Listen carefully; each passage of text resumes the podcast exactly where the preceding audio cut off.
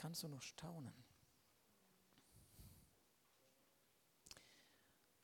Was für ein Moment, den wir da gerade durch den Clip gesehen haben. Und Ostern führt uns in den Moment, über den man entweder staunen kann oder man lehnt ihn ab. Und Gleichgültigkeit bedeutet, ich habe ihn abgelehnt. Und wer sich das Staunen erlaubt, wer sich das Staunen erlaubt, da öffnet sich eine Welt, die ihm bisher vielleicht verborgen war. Aber sich das Staunen erlaubt. Und es wäre normal, wenn wir jetzt gedanklich an den Ort gehen, wo die Auferstehung stattgefunden hat. Wir haben es gerade hier in dem Clip gesehen. Und sie fand an einem Ort statt, wo es noch nie eine Auferstehung gegeben hat. Es ist der Ort, wo man geliebte Menschen und damit Träume, Hoffnungen zu Grabe trägt. Aber genau dort, wo keine Hoffnung mehr ist, hält niemand und nichts der Kraft Gottes statt, die diese Welt erschaffen hat. Und der Stein, der musste oder muss auch heute der Auferstehungskraft weichen. Jeder Stein, der sich gegen die Hoffnung des Himmels stellt, muss der Auferstehungskraft weichen. Amen. Und deshalb, vielleicht bist du das erste Mal hier und wunderst dich über diese Art von Musik und Lobpreis. Das ist das, was wir erlebt haben. Das ist alle Hoffnungslosigkeit, denn wir kennen, wir sind normal in unserem ganz normalen Leben unterwegs. Und wir, wir wissen, was es bedeutet, in den Herausforderungen des Alltags zu stehen, wie jeder andere Mensch auch. Aber wir können nicht mehr leugnen, dass die Auferstehungskraft real ist. Wir können nicht mehr leugnen, dass diese Auferstehungskraft unserem Alltag zur Verfügung steht, um in dieser Welt zu zeigen und zu repräsentieren, wer er ist. Amen. Lass uns Gott dafür einen Applaus geben. Ja. Gott, Gott wird zu wenig applaudiert. Er wird zu viel beschimpft. Ihm wird zu viel Schuld in die Schuhe geschoben.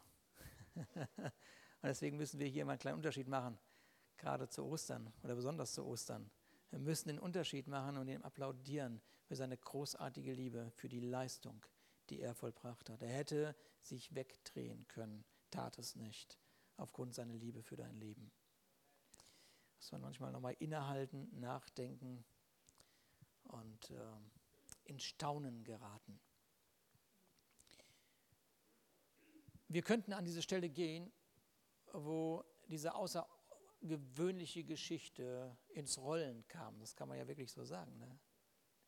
Die kam ins Rollen. Aber wir gehen da nicht hin, sondern wir schauen uns eine Geschichte im Leben von Jesus an, die viele Menschen in Staunen versetzt hat.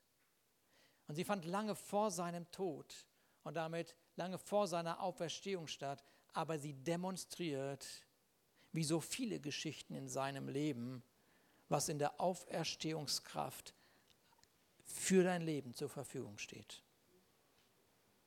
Und ich hatte mich selbst gewundert gestern. Ich, ich dachte eigentlich, als ich es also vorbereitet hatte, so, eigentlich würde ich gerne über das Kreuz in diesem besonderen Moment sprechen. Aber ich bin immer wieder in diese Geschichte hineingeführt worden. Ich wurde sie nicht los. Und habe gesagt, okay, dann werde ich einfach die Gedanken zum Ausdruck bringen, die, die da so einfach kommen und mich mit dieser Geschichte beschäftigt. Und ich weiß, dass ich weiß, dass Gott heute Morgen dir persönlich etwas durch diese Geschichte zeigen und sagen möchte.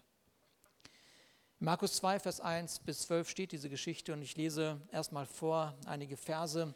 Und nach etlichen Tagen ging er wieder nach Kapernaum, dieser Jesus, und es wurde bekannt, dass er im Haus war. Das ist schon mal viel wert. Das haben wir vor, ein paar, vor 14 Tagen hier gehört, dass äh, es wichtig ist, dass es bekannt sein muss, dass Jesus im Haus ist.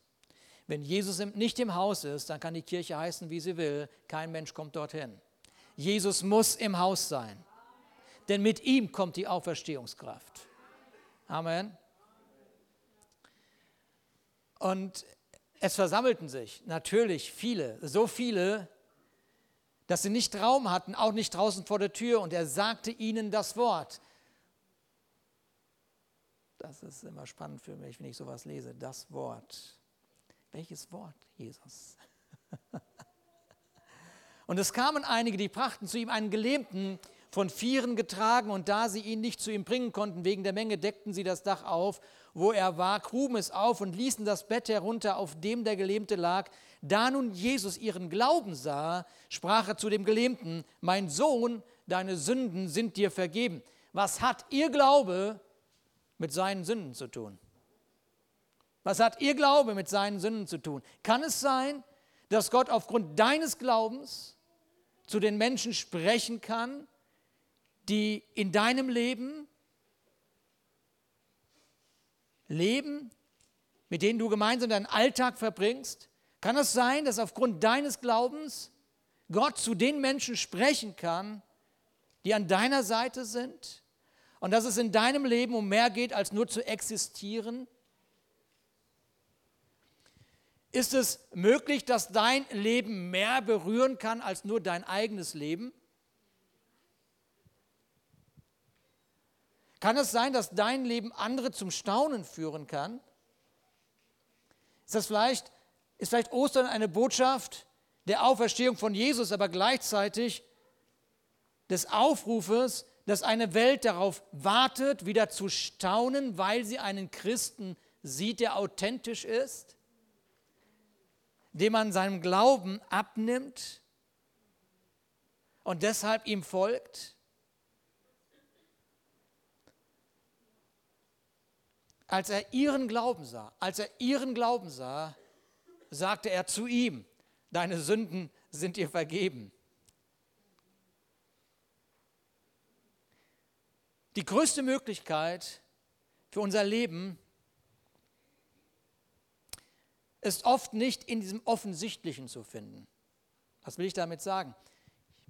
Ich gehe mal durch ein paar Geschichten der Bibel schnell durch weil wir die in den letzten Wochen hier in den Gottesdiensten gehört haben. Da ist der Mose, zu dem Gott sagt, dass er eine ganze Nation aus der Versklavung herausführen soll. Und er sagt zusammenfassend eigentlich, mit was soll ich das denn machen? Ihr könnt euch erinnern, das ist ein Volk von 2,7 Millionen Menschen. Hä, wie soll ich das denn machen? Wie soll ich die denn erreichen? Wie soll das denn gehen? Und Gott sagt ihm, ja, durch den Stab, den du da in deiner Hand hältst. Was? Ich werde diesen Hirtenstab, den du in deiner Hand hältst, nutzen. Mose hat sich so sehr daran gewöhnt, was sein Leben ausgemacht hat, dass er sich nicht hat vorstellen können, dass Gott durch dieses Werkzeug arbeiten könnte. Er hat sich so sehr daran gewöhnt.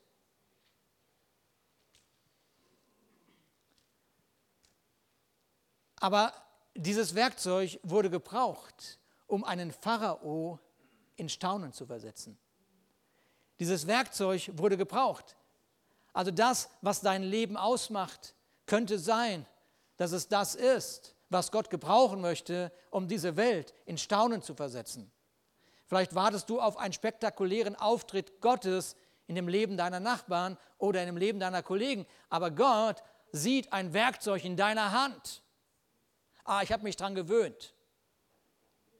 Kann mir nicht vorstellen, dass damit irgendetwas zu machen ist. Ein Moment mal kurz, wir sprechen nicht von dir, wir sprechen von dem Schöpfer des Himmels und der Erde, der das, was du in der Hand hältst, geschaffen hat.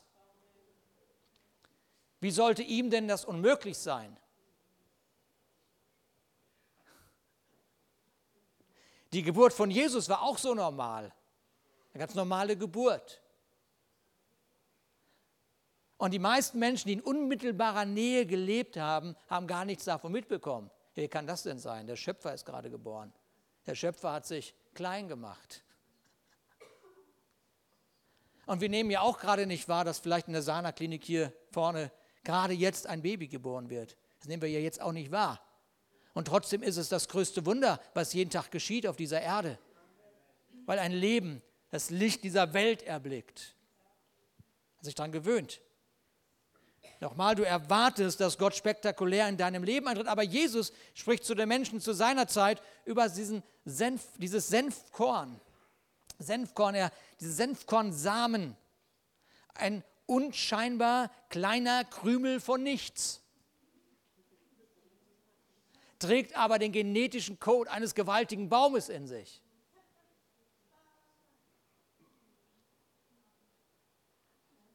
Und dieser Glaube, dein Glaube, der mit dem Senfkorn verglichen wird, hat das Potenzial, diese Welt in Staunen zu versetzen.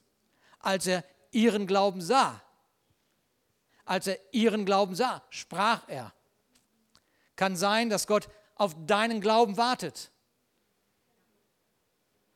Seid ihr da? Das ist eine Osterbotschaft heute Morgen. Er ist auferstanden.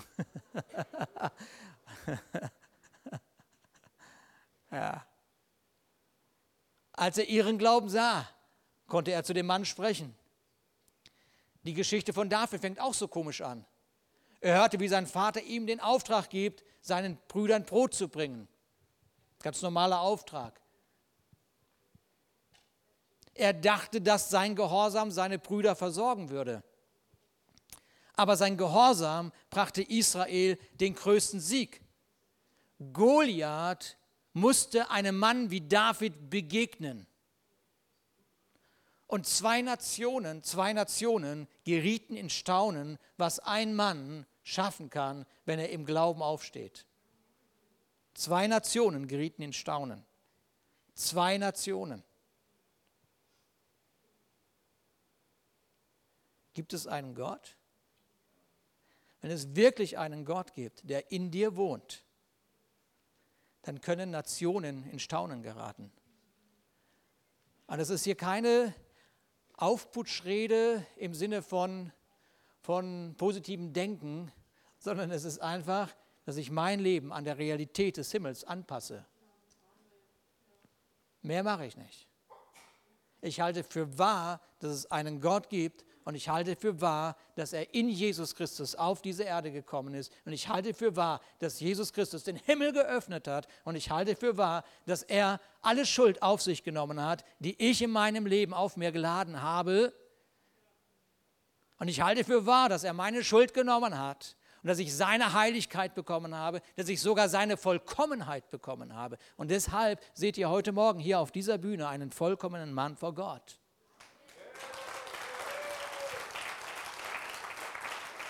Deshalb, das ist die logische Schlussfolgerung, das ist übrigens das Evangelium in drei Sekunden, de, de, deshalb, deshalb ist mir nichts unmöglich. Und deshalb konnte Jesus sagen, nichts ist unmöglich dem, der da glaubt. Das ist das Evangelium übrigens. Wer dir etwas anderes erzählt, äh, schweige ab jetzt. So Gott legt die Belohnung nicht vor uns aus, er versteckt die Belohnung in der Verantwortung, die wir übernehmen. Was ist das für ein Satz am Sonntagmorgen, Ostermorgen? Das haben wir gar nicht erwartet heute Morgen, ich weiß, aber nochmal, ich wiederhole das. Gott legt die Belohnung nicht einfach vor uns aus, er versteckt die Belohnung in der Verantwortung, die wir übernehmen. Hallo vier Freunde, wenn ihr nicht die Verantwortung übernehmt für den Mann, der an eurer Seite ist und leidet, wird Gott ihm nicht begegnen können und ihr habt nicht den Lohn der Heilung.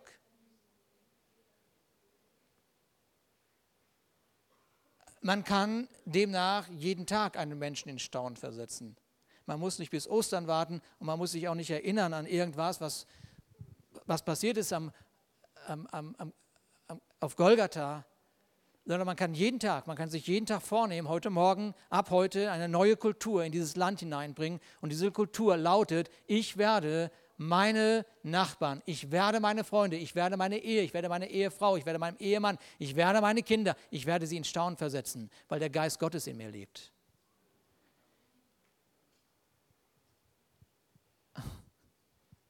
Können wir uns dann noch überlegen bis Ende des Gottesdienstes, ob wir mitmachen. Aber es wäre jetzt mal ein Vorschlag. Man kann jeden Tag Menschen in Staunen versetzen. Und hier meint es übrigens Staunen im positiven Sinne. Ne? Ist ja klar. Das, das verstehen wir doch bitte, ja? Viel zu viele Menschen staunen darüber, wie sie über den Tisch gezogen werden, weil sie betrogen werden oder weil, sie, weil ihnen nicht wirklich die ganze Wahrheit gesagt wird, was man ihnen anbietet. Aber das ist nicht das Wesen des Himmels. Das Himmel, der, der Himmel offenbart die ganze Tiefe Gottes.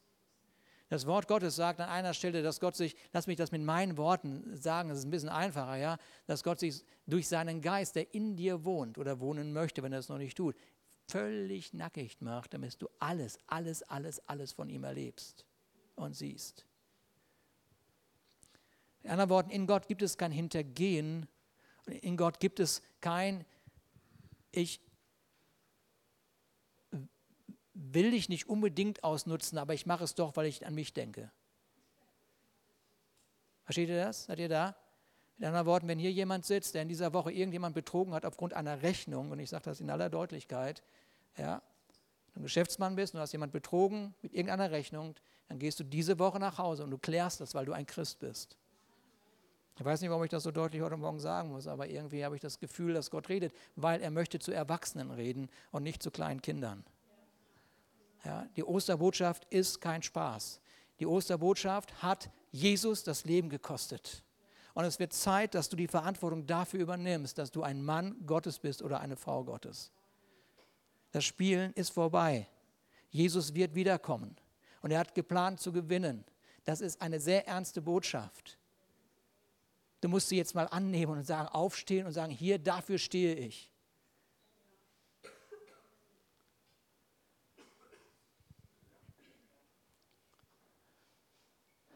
Ich wusste das gestern Abend schon. Irgendwie, irgendwie Gott, kann, muss ich das predigen? Kann ich nicht was anderes? Kann ich was anderes? Kann ich was Schönes? Wird das alle so ein bisschen so, oh, ist das schön? So. Aber, aber Gott nimmt dich ernst. Gott findet, dass du erwachsen bist. Gott findet, dass du richtig erwachsen bist. Dass er sagt, Mensch, ich bin so froh, dass du meine Tochter und mein Sohn bist. Du bist richtig erwachsen. Und ich spreche zu Erwachsenen. Ich spreche zu Erwachsenen. Als Jesus hört, dass Lazarus krank war, wartet er noch zwei Tage, denn er möchte allen Menschen in, in Bethanien etwas demonstrieren, nämlich dass die Auferstehung, hört mir gut zu, die Auferstehung ist kein Event, die Auferstehung ist eine Person. Soll ich das nochmal sagen? Die Auferstehung ist kein Event, die Auferstehung ist eine Person. Und staunend werden sie ihn sagen hören ich bin die Auferstehung und das Leben. Ich bin die Auferstehung und das Leben. Wenn er Lazarus geheilt hätte, wo es für sie am offensichtlichsten war, hätte er sich ihnen nicht offenbaren können, wer er wirklich war. Und während sich das Warten für Martha und Maria irgendwie gemein angefühlt hatte, bereitete Jesus das größte Wunder vor, das für sie wichtig war, um zu erkennen, wer Jesus wirklich ist. Denn Jesus ist nicht nur irgendein Freund. Jesus ist die Auferstehung und das Leben und das muss er seinen Freunden in aller Deutlichkeit zeigen. Deshalb musste er sich Zeit lassen. Deshalb musste er sich Zeit lassen, obwohl sein Herz die ganze Zeit bei ihnen war. Auferstehung kann nämlich nur dann stattfinden, wenn ein Tod vorhanden ist. Auch das können wir uns ja nicht vorstellen. Wir sagen, Auferstehung ist so klasse, aber Auferstehung bedeutet, es muss man tot gewesen sein. Und aufgrund deiner Lebensgeschichte ist vielleicht etwas in dir gestorben. Aufgrund deiner Leben, ich kenne deine Lebensgeschichte, aber ich kenne einige Lebensgeschichten von Menschen, die hier sitzen. Ich kenne einige Lebensgeschichten, von denen ich weiß, dass in ihnen etwas gestorben ist im Laufe des Lebens, weil etwas nicht so funktioniert hat, wie Gott es sich vorgestellt hat weil Betrug stattgefunden hat, weil Hintergehen stattgefunden hat. Da ist etwas gestorben, Träume sind gestorben. Und dieses Haus hat nur Hoffnung für dich. Nicht, weil wir so klug sind, sondern weil wir sagen, es gibt eine Auferstehungskraft. Und die ist dafür da, dass alles Tote, was in dir abgestorben ist, wieder lebendig wird. Dass du Hoffnung hast für dein Leben, dass du Hoffnung hast für deinen Alltag, dass du einen Unterschied machst zu dem, was in dieser Welt ist dass Gott sagen kann, aufgrund deines Glaubens kann ich zu dem, der hoffnungslos ist, sprechen. Was für eine Botschaft. Etwas ernst heute Morgen und etwas sehr direkt, aber es muss sein, weil Gott, ich sage es nochmal, er ist der Meinung, dass du erwachsen bist. Er ist der Meinung, dass du das hören kannst und er ist der Meinung, dass er etwas Neues schaffen möchte in diesem Land, in diesem Schleswig-Holstein.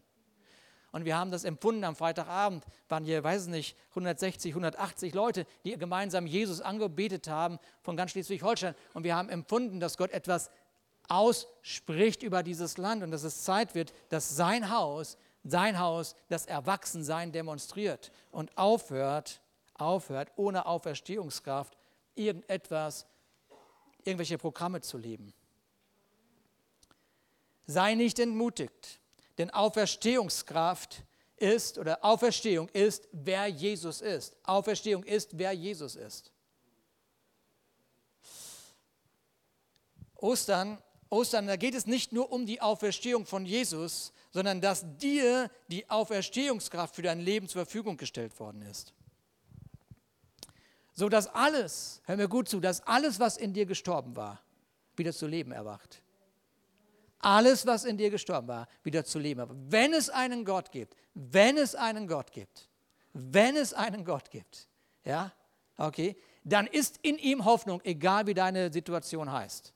Egal, was du erlebt hast. Und wir haben hier in diesem Haus schon so viel Wunder erlebt und gehört und von Wiederherstellung und von was auch immer, dass ich nicht anders kann, als so zu predigen und diejenigen, die es nicht glauben, zu ermahnen und sagen, steh auf, denn die Auferstehungskraft ist heute präsent. Steh auf. Sag Stopp zu den Gedanken, die von dem Tod sprechen, dass es nicht mehr möglich ist, dass es vorbei ist, nicht mehr mit dir. Hör auf damit. Fang an, in deinem Gedanken Gott zu applaudieren für seinen Sieg, den er gezeigt hat durch die Auferstehung und dem, was wir gerade gesungen haben, gejubelt haben, es ist vollbracht.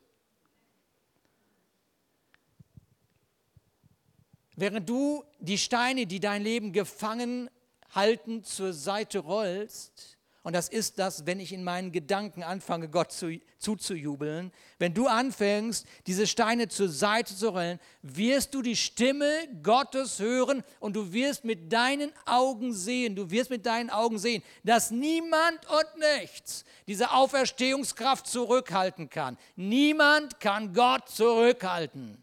Niemand. Niemand.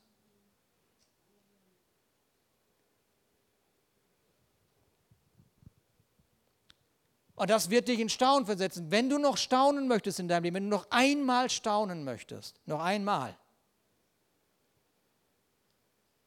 dann schau dir eine Szene in deinem Leben an. Irgendeine, wo du gesagt hast, Schluss, aus, vorbei, wird nie wieder sein. Wenn du noch einmal staunen möchtest. Und dann bitte diesem Vater, diesen ewigen Vater, den Friede führst, seine Auferstehungskraft jetzt in diesem Moment sichtbar werden zu lassen.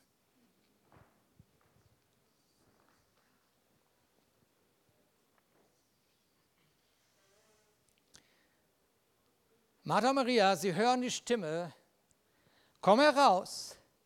Und die Leichentücher mussten Lazarus verlassen. Sie mussten abfallen. Es ging nicht anders.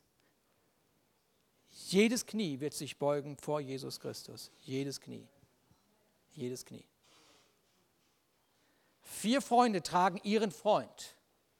Vier Freunde tragen ihren Freund. Und als sie endlich ankommen, ist die Tür, durch die sie gerne gehen möchten, versperrt.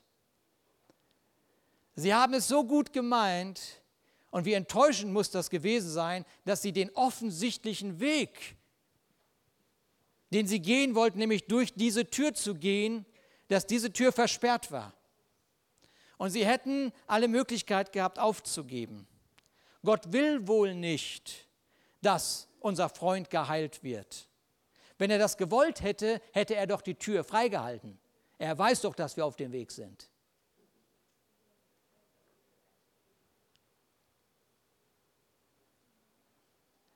Und hier hätten sie alle Möglichkeit gehabt, aufzugeben. Und das ist das, das, Anfangsstadium eines Christen. Dass wenn so, sobald ein, ein Widerstand ist, etwas, was man sich nicht so vorstellt, wie Gott doch bitte schön zu sein hat, dass man gleich sagt, hab's doch gewusst, er will nicht. Und man ist nur so eine dünne Wand von ihm entfernt. Er ist dort und er wartet, ob er den Glauben sehen kann. Was für ein Moment muss das sein? Dieser eine, dieser eine Moment, der so viel bedeutet so viel bedeutet für den Gelähmten, aber der auch ihr Leben verändern wird, wenn sie nicht bei der ersten Enttäuschung aufgeben, sondern sagen, nee, nee, nee, nee, jetzt erst recht. denn wir kennen Jesus Christus. Und diese eine Enttäuschung wird mich nicht aufhalten, wird mich nicht aufhalten, aufzugeben, weil diese Auferstehungskraft ist eine Realität. Ich habe sie in meinem Leben erlebt.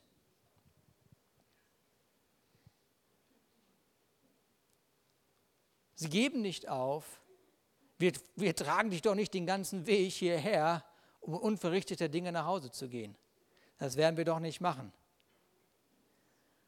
Und in dieser Geschichte wird gar nicht auf den Gelähmten eingegangen, der dort auf dieser Matte liegt. Der Gelähmte hat nämlich nichts mehr zu staunen. Für ihn ist eine Enttäuschung nach der anderen im Leben gewesen. Das ist nun auch nicht mehr oder weniger gewesen, dass die Tür da versperrt war. Was soll's, dann bringt mich wieder nach Hause. Das kenne ich schon. Das kenne ich schon. Ich kann nicht laufen, ich kann nicht selber für mich sorgen. Da macht die eine Enttäuschung mehr oder weniger auch nicht was aus. Aber diese vier Männer gehen einfach nicht nach Hause. Sie steigen auf das Dach und das ist übrigens ein Bild, hör mir gut zu, das ist ein Bild dafür, dass diese vier Freunde bereit sind, einen anderen Level zu leben. Seid ihr da? Hört sich an wie Bibelschule im Moment, ne?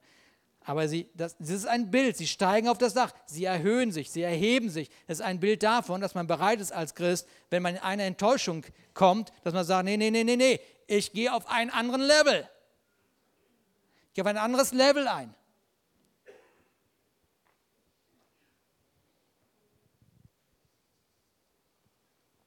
Eine Gemeinde, die nicht den Level der Auferstehung lebt, versetzt die Welt nicht in Staunen. Eine Gemeinde, die nicht den Level der Auferstehung lebt, versetzt keine Welt in Staunen. Die Welt ist viel attraktiver, viel attraktiver.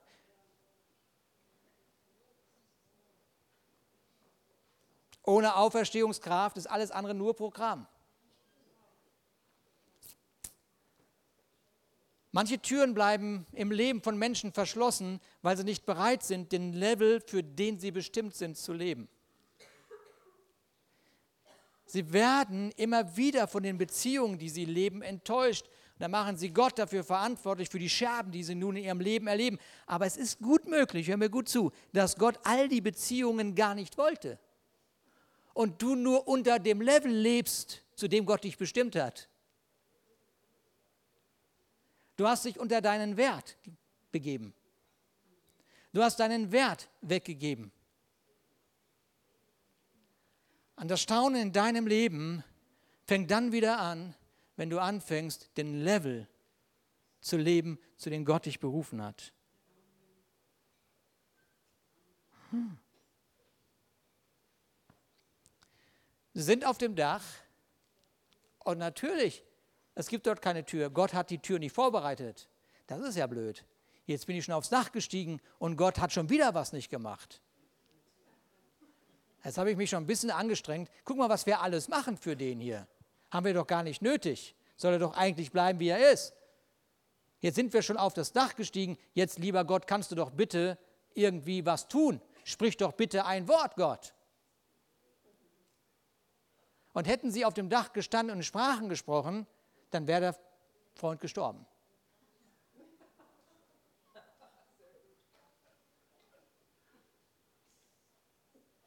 Ja. Das ist manchmal so praktisch, das Evangelium. Manchmal ist das Leben des Christen so praktisch.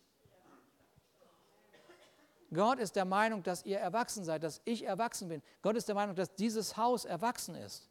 Und deshalb spricht er in so, so einer Deutlichkeit, glaube ich, heute Morgen, weil, weil die Zeit, in der wir leben, zu kostbar ist, als dass man eine Gemeinde repräsentiert, deren Level nicht dem entspricht, was der Himmel in seinem Herzen trägt.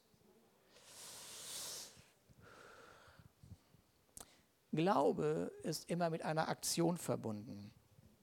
Und wenn ich das Markus-Evangelium richtig verstehe und richtig verstanden habe, dann gibt es dort ich glaube, so fünf Begebenheiten, die über Glauben sprechen, aber dass diese Begebenheiten immer mit einer Aktion in Verbindung stehen. Glaube wird nicht nur irgendwie als ein Wesenszug beschrieben, sondern Glaube ist immer etwas, was einen Menschen gleich in eine Aktion versetzt.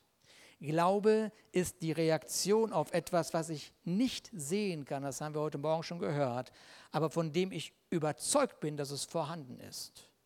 Glaube ist eine Reaktion auf etwas, was ich nicht sehen kann, aber von dem ich überzeugt bin, dass es vorhanden ist.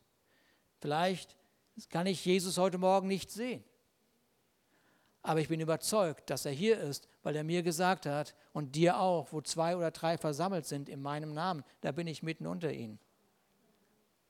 Und deshalb, deshalb ist meine Reaktion entsprechend, ich sage, okay Gott, wenn du schon da bist, dann lass uns dich erleben. Dann will ich mit meinem Leben bereit sein zu reagieren. Da nun Jesus ihren Glauben sah, sprach er zu dem Gelähmten, mein Sohn, deine Sünden sind dir vergeben. Er sprach gar nicht darüber, wie viel Glauben sie hatten.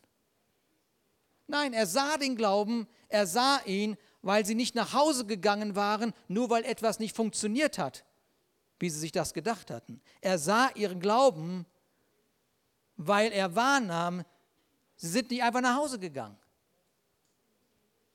Und manchmal braucht man Freunde, um wieder staunen zu können. Wir werden einen Weg finden. Und Jesus als dieser Handwerker, der mochte die Art und Weise, wie sie die Tür gemacht haben. Er mochte das. Er mochte die Art und Weise, wie die die Tür gebaut haben, da auf dem Dach. Er lässt sich gar nicht durch dieses, diesen Dreck, der ja runtergefallen ist, er lässt sich gar nicht ablenken. Warum denn nicht? Weil er für den Dreck gekommen war, den sie gemacht haben in ihrem Leben. Glaubst du, dass Jesus überrascht ist über den Dreck dieser Welt? Nein, ist er nicht. Diese, das ist die Konsequenz eines Lebens ohne Gott. Dafür ist er gekommen, dafür hat er die Herrlichkeit verlassen. Deswegen lässt er sich nicht ablenken, wenn jemand in seinem Glauben etwas Dreck macht. Das ist gar nicht so tragisch. Das macht nichts. Jesus hat die Herrlichkeit des Vaters verlassen, um alles das, was der Himmel als dreckig empfindet, und der Himmel ist ja sehr kleinlich, ja, kann man gut drüber lachen, glaube ich, ne, oder?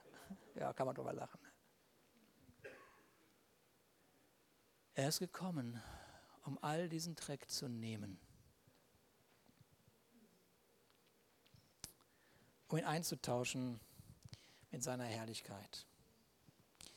So also ist es heute Morgen nicht eine Predigt, die sagt, oh du armer Sünder. Nein, er sagt, hör mal, Sünde ist überhaupt kein Problem, aber es ist Sünde. Dieses Haus ist nicht sündenfokussiert, auch nicht irgendwie, was weiß ich, was fokussiert. Nein, nein, ist kein Problem. Ein Mensch, der ohne Gott lebt, lebt eben ohne Gott. Ich habe damit keine Probleme. Ich sammle nicht die Scherben in meinem Leben auf.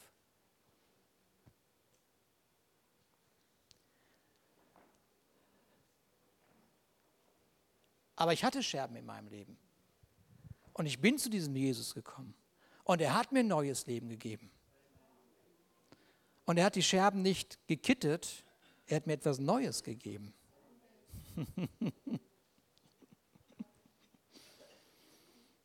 Manchmal braucht man genau solche Freunde, dass man wieder anfängt zu staunen. Aber dann, hört mir gut zu, dann passiert Folgendes, dann staunen alle. Die vier Freunde und alle, die da saßen und in einer Erwartungshaltung waren.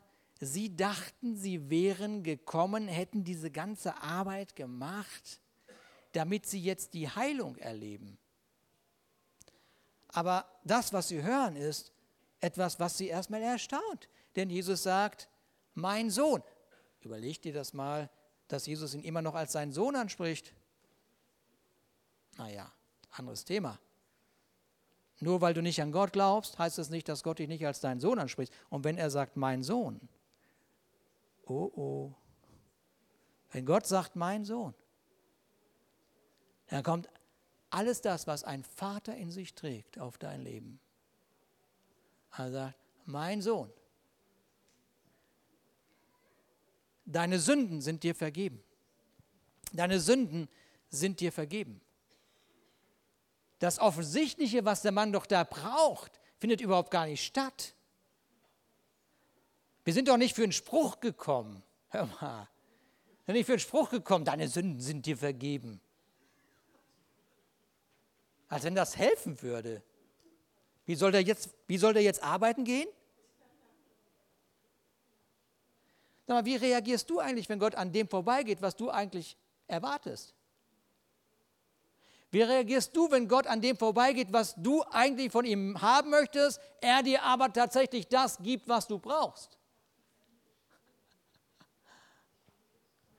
Das Offensichtliche war die Heilung, aber bevor er das Offensichtliche tun kann, will Gott etwas in dir tun, damit du das tragen kannst, was er für dein Leben tut.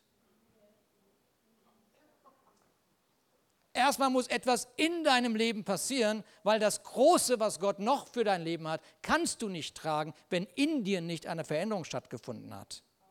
Gott ist zu groß, als dass du es mit deinem Verstand und mit deiner Seele fassen kannst. Also muss er dir einen neuen Geist geben. Er muss dir ein neues Leben geben, damit du das Göttliche überhaupt tragen kannst. Gott, Gott kann man nicht klein denken. Gott ist immer groß.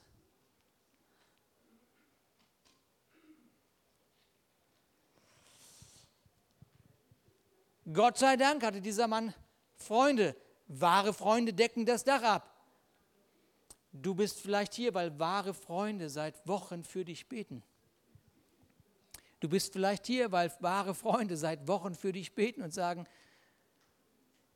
und immer wieder dieses Dach abdecken, indem sie sagen, komm doch zu einem einzigen Gottesdienst. Nur zu einem einzigen Gottesdienst. Und, und du hast die ganze Zeit Nein gesagt und sie haben nicht aufgehört. Sie haben vor dem vor diesem, diesem Unmöglichen sind sie nicht enttäuscht weggegangen, sondern gesagt, okay, okay, sie haben dich weiter genervt. Und das haben sie gemacht, weil sie sehen, dass dahinter Jesus ist. Sie haben gesehen, dahinter ist Jesus, dahinter ist Jesus.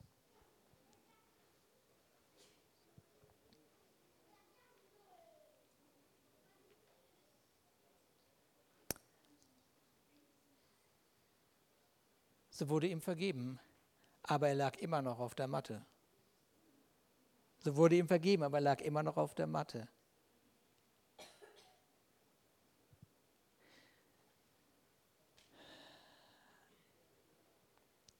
Ihm wurde vergeben, aber er lag immer noch auf der Matte. Und die Atmosphäre in dem Haus wurde ungemütlich.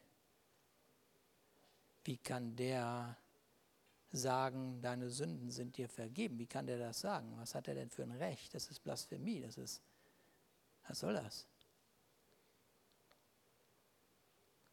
Kritik, Zorn, Zweifel füllt den Raum. Hör mir gut zu. Der Glaube der Freunde führte zur Vergebung. Aber diese Zweifel und diese Kritik führte zur Heilung. Hm? Wie das? Als er sah, was in ihren Herzen war, bevor sie es aussprechen konnten, sagte Jesus zu ihnen, was ist leichter zu sagen, die sind deine Sünden vergeben oder steh auf und nimm dein Bett und geh? Glaubst du, dass Gott nicht erhaben ist über Zweifel und Kritik? Also Gott ist erhaben über Zweifel und Kritik und über allen Zorn und alles, was nicht funktioniert hat. Hm. Gott nutzte diesen verzweifelten Moment, um die größte Heilung in seinem Leben freizusetzen. Enttäuschung kann Gott nicht aufhalten. Die Kritik der Gegner konnte Gott nicht aufhalten. Vergebung kam durch den Glauben, aber Heilung fand statt, als diese Konfrontation hochkam. Kennst du jemanden, der dich verletzt hat? Kennst du jemanden, der dich hintergangen hat? Schreib ihm jetzt eine WhatsApp. Jetzt. Schreib ihm eine WhatsApp und sag, herzlichen Dank. In dem, was du mir angetan hast, wird Gott mir den größten Segen schenken. Wir schaffen eine neue Kultur in diesem Land. Wenn es einen Gott gibt, dann ist er bereit, Heilung zu schenken. Vergeben ist er doch.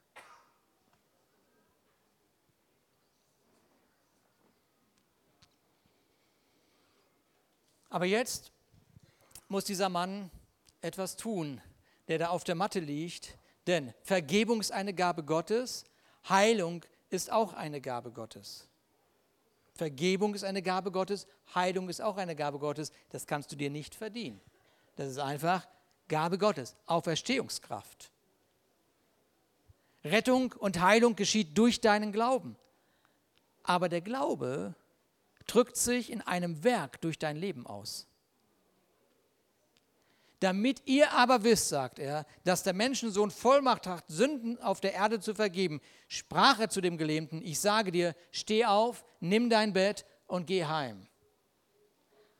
Damit sie wissen, wer ich bin. Damit sie wissen, wer ich bin. Jetzt geht es gar nicht mehr um dich und deine Gelähmtheit und deine Limitationen und alles Mögliche. Nein, nein. Damit sie wissen, damit die Welt weiß, wer ich bin, stehst du bitte auf und gehst los. Es geht gar nicht um dich. Auferstehungskraft Gottes steht dieser Welt zur Verfügung durch seine Kinder, die bereit sind, dieser Welt, diese Welt in Staunen zu versetzen, weil sie nicht Halt machen vor dieser Matte oder vor dem, auf dem Menschen liegen und einfach nicht mehr können. Ich möchte, dass du das tust, was du nicht tun kannst, und meine Gegenwart wird dich befähigen, wird dich befähigen, etwas zu tun, wozu du niemals fähig warst. Steh auf. Nimm dein Bett, das dich getragen hat. Steh auf, nimm dein Bett, das dich getragen hat. Steh auf, nimm dein Bett, das dich getragen hat. Steh auf, nimm dein Bett, das dich getragen hat. Steh auf, nimm dein Bett, das dich getragen hat.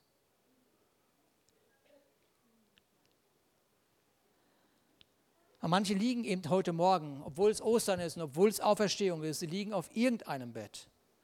Aber jetzt, jetzt, jetzt wirst du die Auferstehungskraft Gottes spüren, weil dir vergeben ist. Jetzt, in diesem Moment. Egal, ob da hinten Unruhe ist durch die Kinder, ist völlig egal. Jetzt ist der Tag. Jetzt ist der Moment. Jetzt ist die Auferstehungskraft da. Wenn nicht jetzt, dann weiß ich es nicht wann.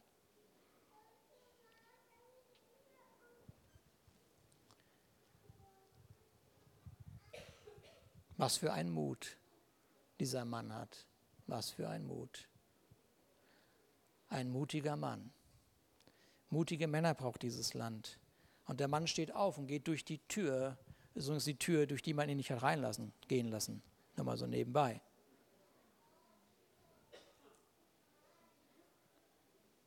Und er stand auf, nahm sogleich sein Bett, ging hinaus vor aller Augen, sodass sie sich alle was entsetzten und Gott priesen und sprachen, wir haben solches noch nie gesehen.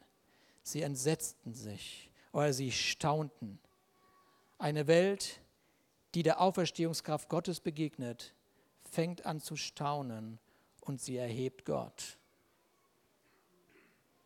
Das nennt man Erweckung.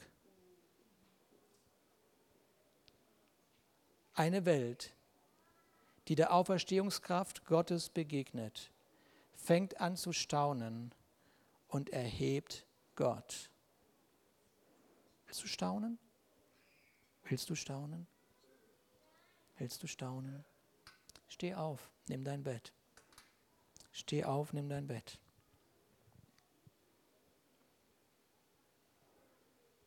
Steh auf, nimm dein Bett. Wie auch immer dein Bett heißt. Wenn es einen Gott gibt, sagt er dir heute Morgen, was auch immer in deinem Leben war, was auch immer war, Auferstehungskraft ist jetzt da. Steh auf, nimm dein Bett. Die Menschen waren nicht erstaunt, als, als, als, äh, sie das Dach, äh, als das Dach abgedeckt wurde. Sie waren auch nicht erstaunt über die Predigt von Jesus. Sie waren erstaunt, als der Mann aufstand und ging. Da waren sie erstaunt.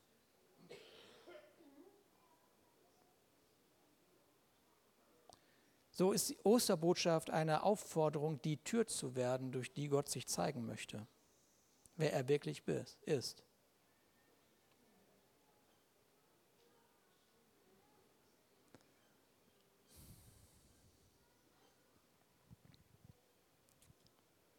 Ich weiß nicht, wer dich heute Morgen hierher gebracht hat, dich eingeladen hat, immer wieder. Aber es ist einer von den vier Freunden und ich bin der andere von den vier Freunden. Ja.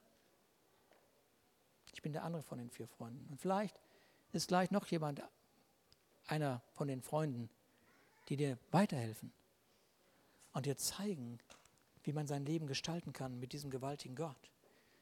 Jesus sagt, ich bin die Tür, wenn jemand durch mich eintritt, wird er gerettet werden. Er wird ein- und ausgehen und wird gute Weide finden. Das heißt, sein Leben wird erfüllt sein. Jesus ist die Tür, nicht dein Ex-Mann, nicht deine Ex-Frau, nicht dein Vater, der nie da war, nicht deine Mutter, die dich nie in den Arm genommen hat. Nein, Jesus selber. Und wenn er die Tür deines Lebens wird, kann nichts und niemand in dein Leben mehr Eintritt nehmen. Es muss an ihm vorbei, der dich geschaffen hat. Und das ist ein Versprechen. Das ist ein tiefes Versprechen. Und du wirst zu denen gehören, von denen in den Psalm 126 schon gesagt wird, als der Herr uns aus der Gefangenschaft nach Zion zurückkehren ließ, da war es uns, als träumten wir. Als träumten wir. Kann das sein? Kann das Leben so sein? Ja, kann. Kann. Dieses Haus sagt dir, die Menschen, die hier zu Hause sind, sagen, ja, es kann. Genau so. Nicht, dass alles leicht ist. Heute Nacht habe ich mehrere Stunden für jemanden gebetet, der im Sterben liegt. Nicht, dass alles leicht ist. Nein.